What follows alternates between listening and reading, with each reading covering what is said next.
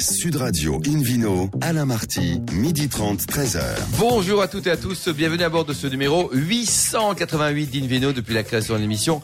En 2004, comme vous le savez, nous sommes en public et délocalisés chez le caviste Nicolas, à Paris au 31 Place de la Madeleine. Je rappelle que vous écoutez Invino Sud Radio à Perpignan par exemple sur 103.2 et qu'on peut se retrouver sur notre page Facebook Invino. Aujourd'hui un menu qui prêche comme d'habitude la consommation modérée et responsable avec le domaine Alain Chabanon, euh, le vignoble de Corse, la maison de champagne de Venoge, et puis les voyages, les voyages de Thomas Jefferson, le troisième président américain. À mes côtés, Florence Corbalan, Philippe Aubrac et David Cobold. Bonjour à tous les trois. Bonjour Alain. On commence par le vidéo quiz, mon cher David Cobold, le vidéo quiz de Invino Sud Radio. Excellente idée. Alors, vous allez gagner, enfin, le prochain numéro du magazine Planète Vin et Spiritueux, juste pour. Ça, c'est la carotte. Maintenant, le, Le bâton. teasing, c'est l'envie.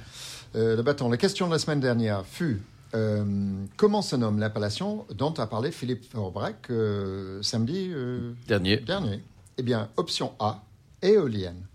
Possible. Option B, moulin à poivre. Option C, moulin à vent. Et la réponse est Moulin à vent, quand on même. est avant. Bravo. Cette semaine, David. Nouvelle question. Euh, comment se nomme la cuvée prestige de la maison de champagne de Venoge? Réponse A, Louis XV. Option B, Louis XX. Deux fois X et un double X. Réponse C, Emmanuel Macron. Voilà, très bien. Voilà, il y a un des trois qui est la bonne réponse. Alors, Et donc, à- David, à on fait quoi, alors Ah bon, Là, on va tout de suite sur le site euh, invinoradio.tv, rubrique Vino Quiz, et puis on coche A, B ou C. Et puis, euh, si vous avez la Et bonne puis on réponse, croise les doigts pour essayer de gagner les tirs au sort. Merci David Cobold. vidéo sur Radio retrouve Florence Corbalan, donc sommelière et chanteuse lyrique, avec qui nous accueillons Alain Chabanon. Bonjour Alain. Bonjour. Alors votre domaine, il est situé où exactement? Vous êtes dans le sud, vous, hein? Euh, dans le sud, à côté de Montpellier, euh, appellation Terras du Larzac, enfin zone Et d'appellation. vous l'avez créé ou vous en Euh, avez oui, hérité? créé, oui, j'avais des parents qui étaient professeurs euh, de français, d'espagnol, donc j'ai créé, décidé de créer le domaine. Florence? Vous achetez vos premières vignes du côté de Montpérou, donc euh, au début des années 90. Et là, vous avez une idée précise du genre de vin que vous vouliez faire. Quelle est votre philosophie? On vous dit anticonformiste, exigeant et réservé. Vous êtes d'accord avec ça? Oui, c'est globalement vrai. En fait, moi j'ai fait des études à Bordeaux et donc là-bas, dans les années 80, on m'a appris ce que j'appelle la vraie façon de vinifier, hein, c'est-à-dire une façon qui était débarrassée des modes actuels. Et donc j'ai appris des méthodes où on élevait les grands vins 36 mois avant de les mettre en bouteille. Et c'est ce que j'ai voulu faire dès le début. Vous choisissez des vieilles vignes près de Montpérou. Alors pourquoi? Ben, en fait, euh, j'ai passé une annonce pour acheter un vignoble et à l'époque, personne ne voulait acheter de vigne en Languedoc. Et des gens qui étaient en coopérative. Et sur l'annonce, c'était quoi? C'est je cherche un vignoble à acheter? c'est ça, jeune, Ouais. cherche. À l'époque, c'était ça, quoi. Et des gens m'ont écrit, ils avaient des très vieilles vignes tordues et pas chères. et ils avaient honte de, de me les présenter parce qu'elles étaient en coopérative. Mm. Donc ils se sont dit, le gars ne va pas pouvoir Mm. les. Elles sont trop vieilles. Et moi, j'étais ravi de voir Bien des sûr. vieilles vignes. Et Mm. Comme ça que j'ai des syrahs qui ont été plantés années 70, par exemple. Donc, euh, Votre premier millésime date de 1992. Aujourd'hui, le domaine porte votre nom, Chabanon. Vous avez combien d'hectares? Entre 17 et 18. Et ils sont répartis sur plusieurs communes, n'est-ce pas? Euh, cinq communes, en fait. Et pourquoi euh, Bah, les cinq communes permettent d'avoir des terroirs. Alors, globalement, tout est argilo-calcaire, mais on a des micro-terroirs différents selon qu'on est sur Montpérou ou sur la zone jonquière. Il faut combien de personnes pour travailler sur 17 hectares? 17 hectares, c'est beaucoup, hein, 17 hein? Bah, C'est à la fois beaucoup et on- on a un, un mode de travail qui permet, euh, notamment sur la taille, d'aller relativement vite. D'accord. Donc, on a trois personnes à l'année et on prend des entreprises pour, euh, pour Et vous produisez combien de bouteilles au total? Alors, quand tout va bien, 60 000 bouteilles. Ouais. Ça fait quatre ans que, comme beaucoup de gens, ça va moins bien, pour des raisons qu'on connaît. Quoi. météo.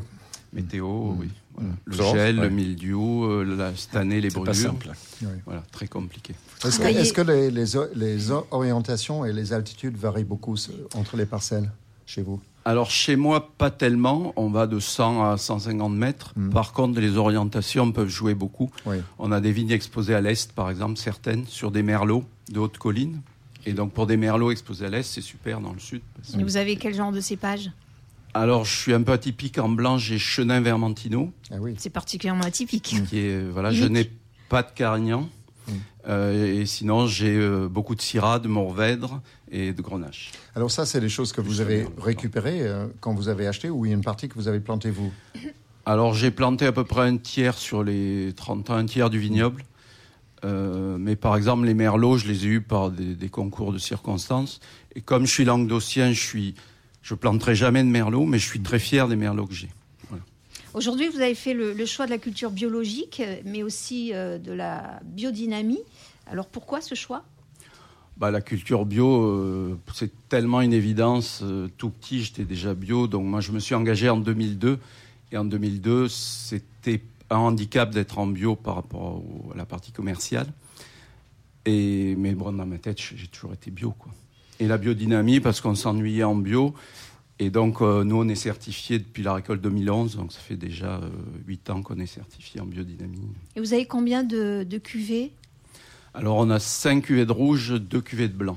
Très bien. Avec des appellations particulières? Alors, appellation, euh, à partir de cette année, on va enfin déclarer du terrasse du Larzac, parce que tous nos terroirs sont terrasses, mais pour des raisons, parce que je vendais plutôt mon vin qu'une appellation. Je ne mettais pas terrasse, mais aujourd'hui, c'est une appellation tellement Ah, et très tendance aussi. Hein. tendance que ce serait bien que mon domaine soit classé dans la zone terrasse du Larzac. Parlons du bouchage. Est-ce que c'est important pour vous?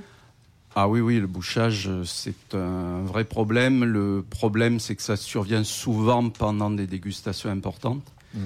Euh, c'est pas fréquent chez nous parce qu'on bouche avec des, des belles choses, mais quand vous recevez quelqu'un avec une vieille bouteille qu'elle est bouchonnée, on c'est a beau vous dire c'est pas grave, ça jette quand même une ombre sur la Ouais. Et dégustation. Vous travaillez comment avec qui? Oh, j'avais trois ou quatre bouchonniers différents, des belles maisons. Et puis, euh, il y a deux ou trois ans, je me suis laissé convaincre sur mes blancs d'abord et progressivement sur d'autres cuvées par des bouchons de diam, qui sont des bouchons en liège. Et les gens croient que c'est de matière synthétique, c'est du Mais c'est liège. siège, le liège, quoi. Et en plus, nous, on a le diam origine qui mélange de, de l'huile de ricin, on fait des extraits avec de la cire d'abeille. Donc, Un c'est bouchon bio presque, on va Voilà, dire, en c'est tout ça. cas. Pour la colle. Florence, contre, on n'est pas Oui. le coup de cœur chez, chez, Alain, donc dans, dans sa gamme et sa production, ça n'a pas été facile d'en trouver un parce que les vins sont quand même très bons. Oui. Et vous avez choisi un blanc. Oui, la cuvée Trélan 2015 en IGP euh, Pays Doc, le seul vin blanc sec produit sur le domaine et qui est certifié bio. Donc, euh, le Trélan, c'est le nom du village, d'un village de l'Aubrac, et ça, ça vous tient à cœur, hein, parce que ça, ça correspond à une partie de votre euh, famille, et ça veut dire très lent. Voilà, il y a les deux idées. Il y a le village de l'Aubrac et l'idée qu'il faut prendre son temps. Avec un assemblage unique euh, que, dont vous parliez tout à l'heure de Valentino et de Chenin. Donc Oui. c'est un vin que l'on voit de loin parce qu'il brille de mille feux. Il est, il est doré avec des reflets or. Il est très attrayant, on a envie de se rapprocher et on fait bien parce que son nez est surprenant, il est légèrement oxydé et il émane de lui une vraie complexité avec des arômes de fruits exotiques mûrs, des agrumes, des épices, quelques fleurs. Et en bouche, il tapisse votre palais d'un gras très agréable tout en gardant une belle fraîcheur. Ce vin rond vous laissera un souvenir pendant longtemps parce qu'il a une formidable longueur en bouche. C'est un vin, à mon avis, qu'il vaut mieux carafer dans sa jeunesse. Et il a suffisamment de tenue pour faire face à une volaille, à des poissons crémés ou à des fromages de chèvre euh, au miel. Et c'est un vin de garde. Donc c'est le paradis, ça, hein, ça y est. Alors, combien ça coûte pour terminer, euh, Alain, le, ce vin dont parle euh, très bien Ça Florence presque 30 euros. 30 euros pour un grand moment de bonheur. Merci beaucoup, Florence et Alain Vino, Sud Merci. Radio. Retrouve maintenant Philippe Orbach, notre meilleur sommelier du monde, qui reste dans les beaux pays avec du soleil, de la garrigue, de la montagne, direction l'île de beauté. Oui, l'île de beauté avec, euh, alors, il y a plein d'appellations contrôlées très connues, Ajaccio, Patrimonio, etc., le Cap Corse. Mais il y a aussi euh, 50% des vins produits en Corse sont sous la dénomination euh, indication géographique protégée, donc île de beauté. Euh, c'est un, joli nom pour une appellation. hein. Euh, ça s'appelait 20 pays avant, de l'île Ouais. de beauté. Maintenant, ça s'appelle IGP. C'est euh, depuis 82 quand même, ils revendiquent cette appellation. Et en 2009, les IGP ont été créés, donc ils ont opté pour pour pour cette euh, option-là. Euh, euh, Il y a essentiellement de vins rosés, hein, c'est presque la moitié en IGP qui sont produits en rosé. Il y a à peu près 20% de blanc et pour le reste en rouge.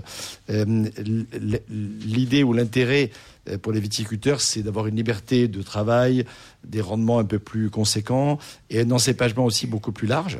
Parce que dans les appellations contrôlées, on sait qu'il y a effectivement une concentration faite sur des cépages particuliers qui permettent de donner un goût aussi spécifique et reconnaissable. Dans les IGP, il y a une liberté plus grande. Et pas nécessairement toujours sur des, sur des cépages exotiques, parce qu'il y a des, d'anciens cépages autochtones corse qui sont utilisés dans les IGP et qui ne rentrent pas dans l'appellation contrôlée, ce qui est quand même un peu particulier.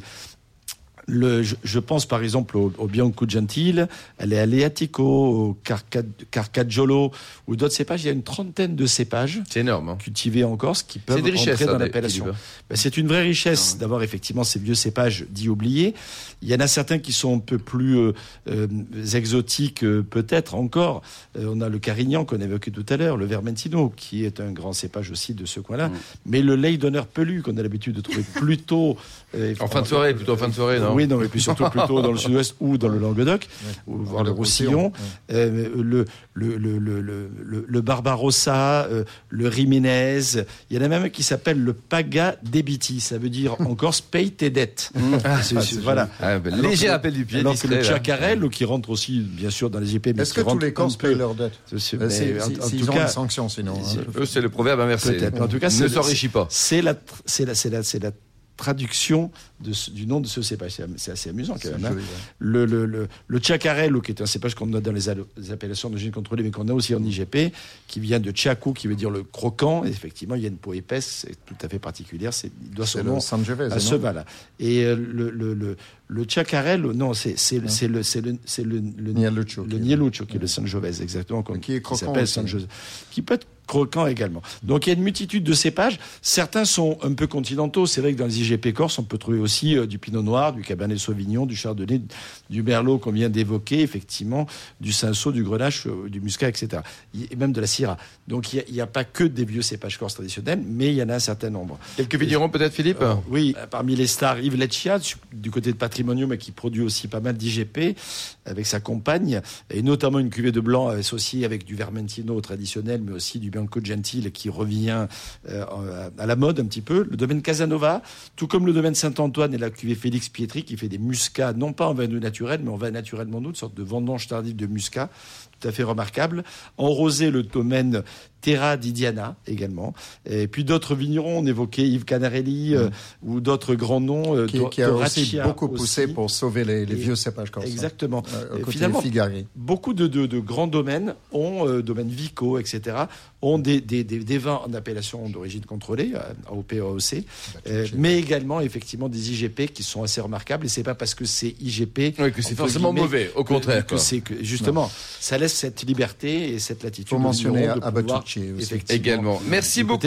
Merci Philippe Orbach. Merci à tous. On se retrouve dans un instant au bar à vin du caviste Nicolas Paris au 31 Place de la Madeleine pour parler de la belle maison de champagne de Venoge.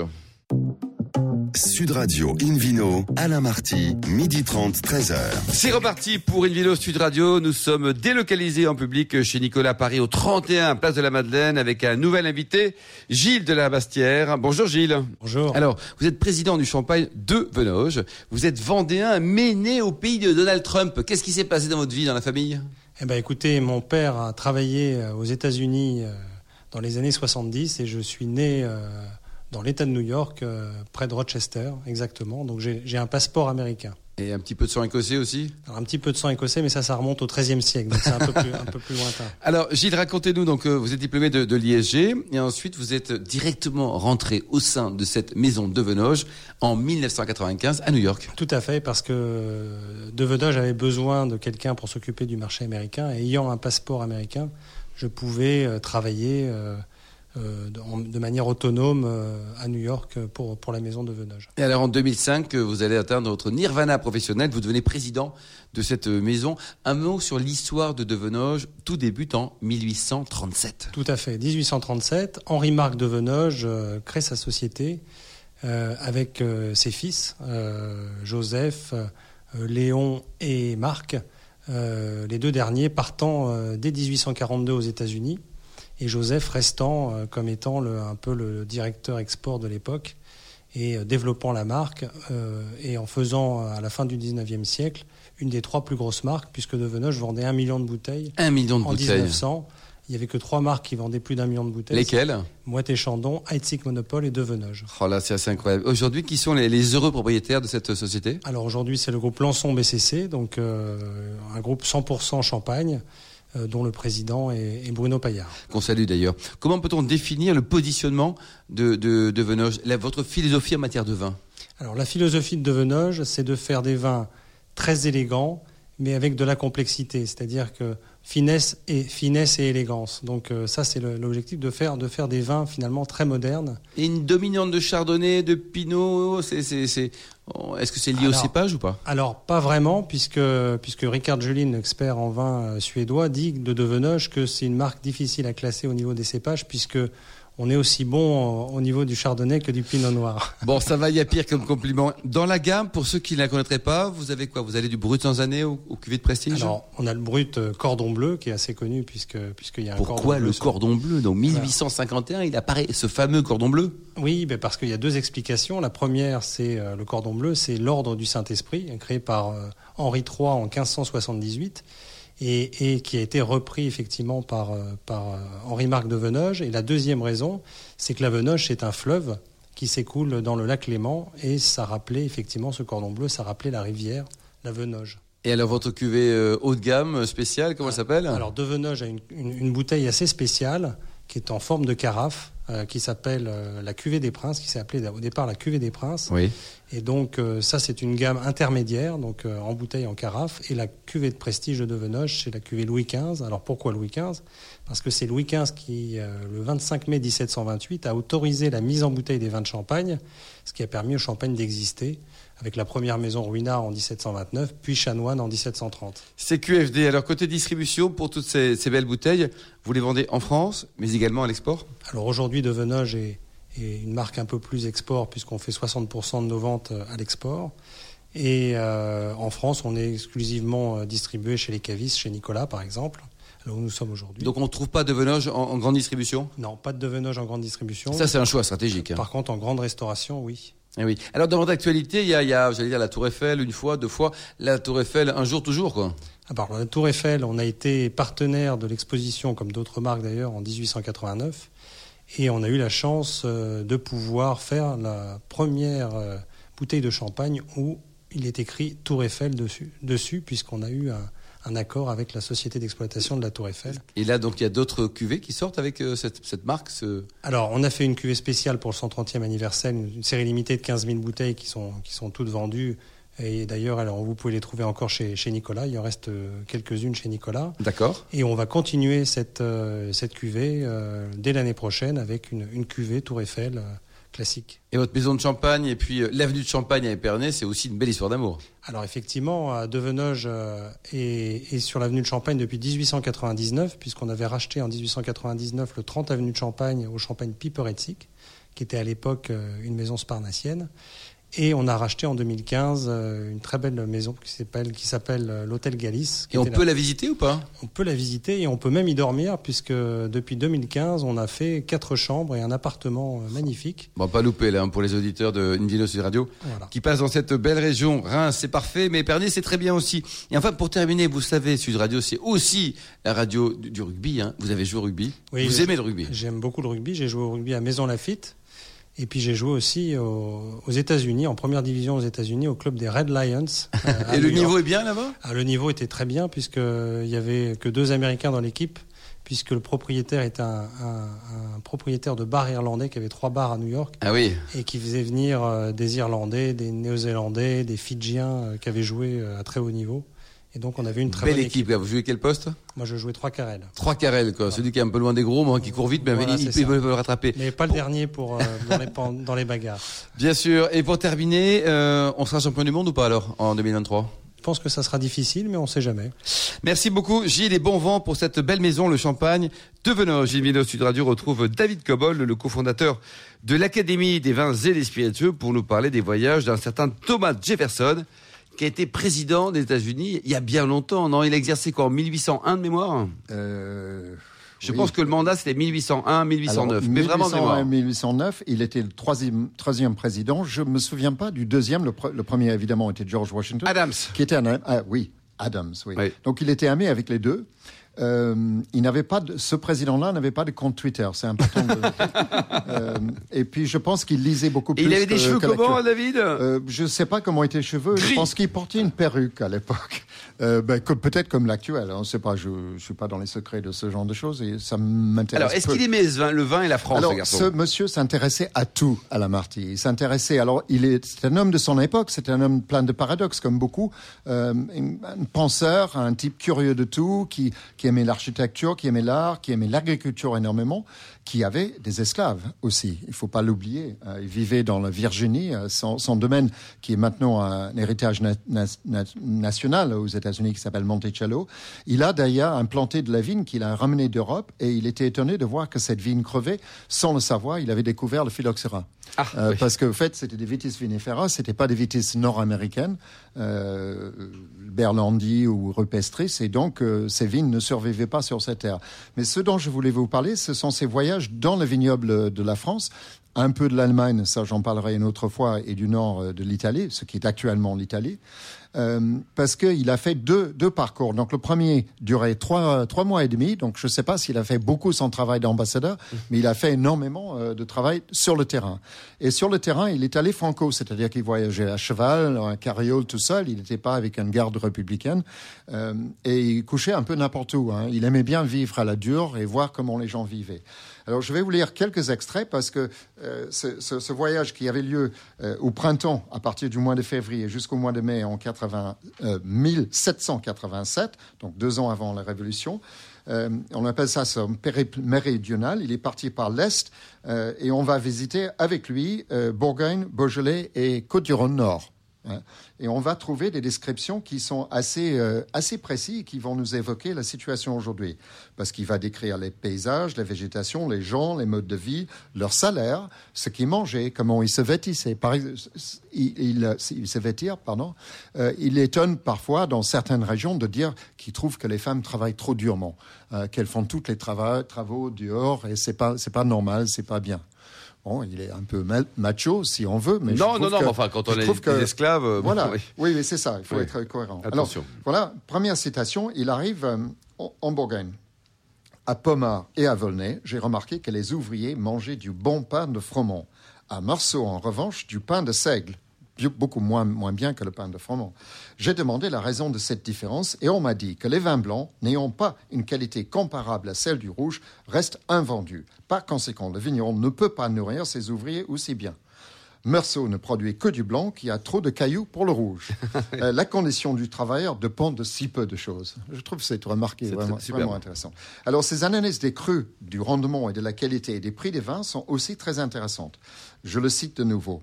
Les vignobles qui ont conférer sa réputation à la Bourgogne se trouve uniquement sur la côte. Donc on est sur la côte d'Or et ne couvre qu'une zone de quelques 30 km de long sur 3 de large. Il commence à Chambertin et englobe Vougeot. Alors je vous rappelle qu'on n'avait pas encore les noms à trait d'union parce que le politique de marketing d'attacher le nom du vignoble au nom du village, c'est la fin du 19e ouais. siècle. Hein. Euh, et englobe Vougeot, Vonne, Nuit, Bonne, Pommard, Volnay et Meursault pour se terminer à Montrachet. Les deux derniers sont blancs et les autres sont rouges. Le chambatin, les chambatins Vougeot et Beaune sont les plus robustes. Ils supportent le transport et la conservation. Ça, c'était euh, effectivement un, critère de choix pour les, les grands vins. Euh, les grands vins, c'était des vins qui se gardaient et des vins qui se transportaient bien. En conséquence, ils se vendent sur place 1200 livres la queue. J'ai fait une conversion approximative. Euh, et cela signifie que le Montrachet de cette époque valait déjà environ euh, 25 euros la bouteille. Ce qui est énorme, David. Ce qui est pour l'époque, c'était beaucoup parce que vous allez voir par la suite que, que, ça descend très vite derrière. Le Volnay est le meilleur des autres vins rouges et son bouquet est égal à celui du Chambertin. Mais, étant plus léger, il ne se conservera pas et donc ne se vendra pas plus de 300 livres la queue, soit 12 sous la bouteille, ce qui vaut 6,25 euros. Alors, si le Montrachet vaut 25 euros la bouteille, quid des autres blancs de l'appellation toute proche, qui est Meursault? Là, je le cite de nouveau. Le Meursault de la meilleure qualité, tel la goutte d'or, c'est toujours, c'est un premier cru aujourd'hui, vaut seulement 150 euros la queue, ah oui. soit 6 sous la bouteille. Ça fait 3,10 euros. Il est étonnant que les meilleurs crus de chaque type, blanc et rouge, proviennent de chaque extrémité de la zone, ainsi de suite. Je poursuivrai le voyage une autre fois. Merci beaucoup, David Cobold. Merci également donc à vous, Florence Corbalan, Philippe Forbrac et Gilles de la Bastière. Merci également à Charlotte qui a préparé cette émission, ainsi qu'à qu Sébastien pour la technique. Fin de ce numéro d'Invino Sud Radio. Pour en savoir plus, je vous invite à vous rendre sur sudradio.fr, invinoradio.tv ou sur notre page Facebook Invino. On se retrouve demain à 12h30 précise pour une nouvelle mission. Nous serons toujours en public et délocalisés chez Nicolas, le caviste fondé en 1822. Nous parlerons fête de fin d'année, nous retournerons au ski avec les bronzés, une cuvée spéciale. Nous irons à Pomerol pour suivre notre voyage avec Thomas Jefferson et on parlera de l'excellent magazine Rouge et Blanc qui existe depuis 1983. D'ici là, excellent déjeuner, restez fidèles à Sud Radio et n'oubliez jamais respecter la plus grande démodération.